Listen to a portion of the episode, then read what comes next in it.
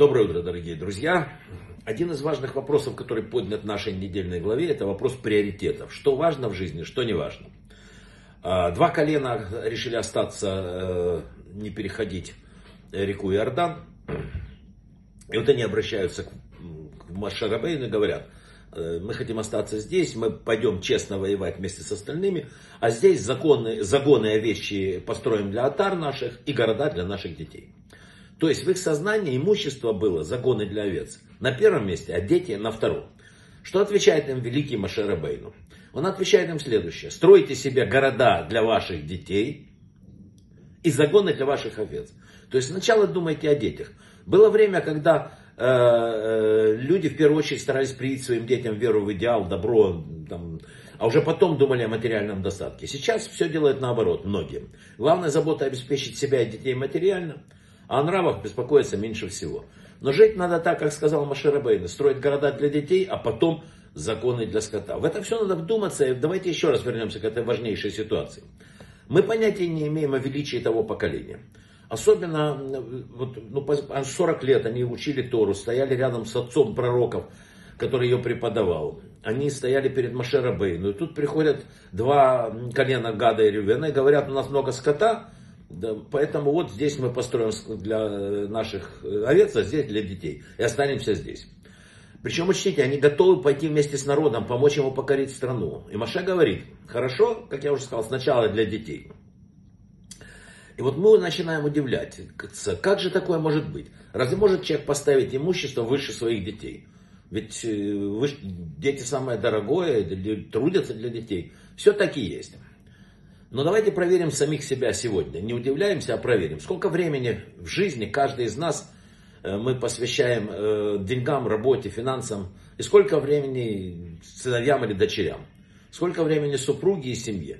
И вот когда мы это посчитаем, а написано, что мысли человека там, где он проводит большее количество времени, то мы увидим, что часто мы сами превращаем главное во второстепенное. Надо учиться постоянно, вот все время учиться. Человек должен двигаться, воспитывать себя, учиться еще раз учиться, как сказал уже один человек.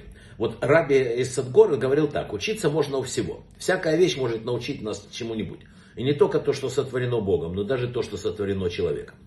Творение рук человеческих способны преподать нам урок. Например, чему можно учиться, э, написали они у поезда. Потому что в одно мгновение можно потерять все. А у телеграфа спрашивают. Потому что каждое слово учтено, ему назначена цена.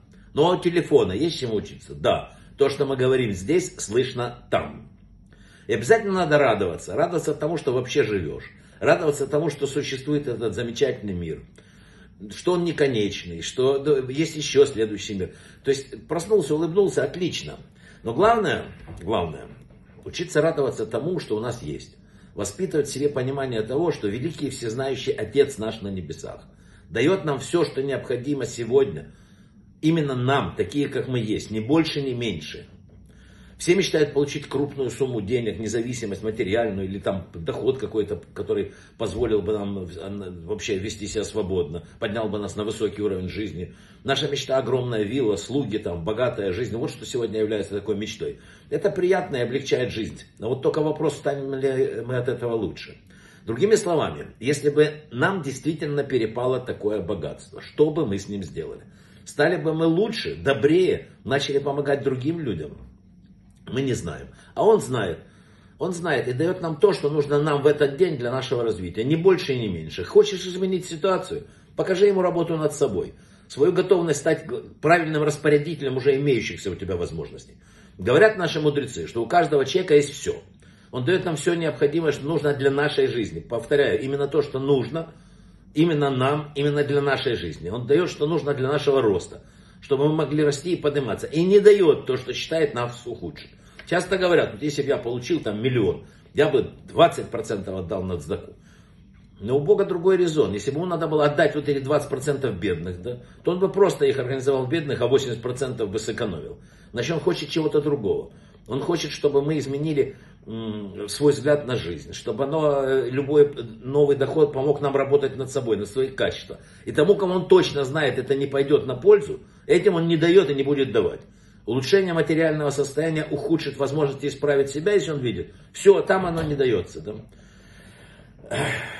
Сказали мудрецы, что испытание богатством часто намного тяжелее испытания бедностью.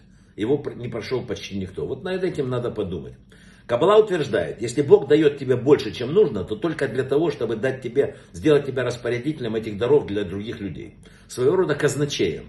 Каждая лишняя монета, не идущая тебе на пропитание, принадлежит не тебе, сказано. Она должна, чтобы принести благо другим. Все это должно стать предметом наших раздумий. А вот не вечная тоска по недоданному, недополученному. Поэтому надо работать над собой и меньше оглядываться на других. Человек, который огорчается по любому поводу, жалуется на свою жизнь и не видит, не ощущает безмерного блага, дарованного ему в жизнь, это о нем говорится в Писании. Человек не чувствующий бесценного уподобится скоту. Брахава от мы и так с вами чуть задержались. Всего самого лучшего, хорошего дня.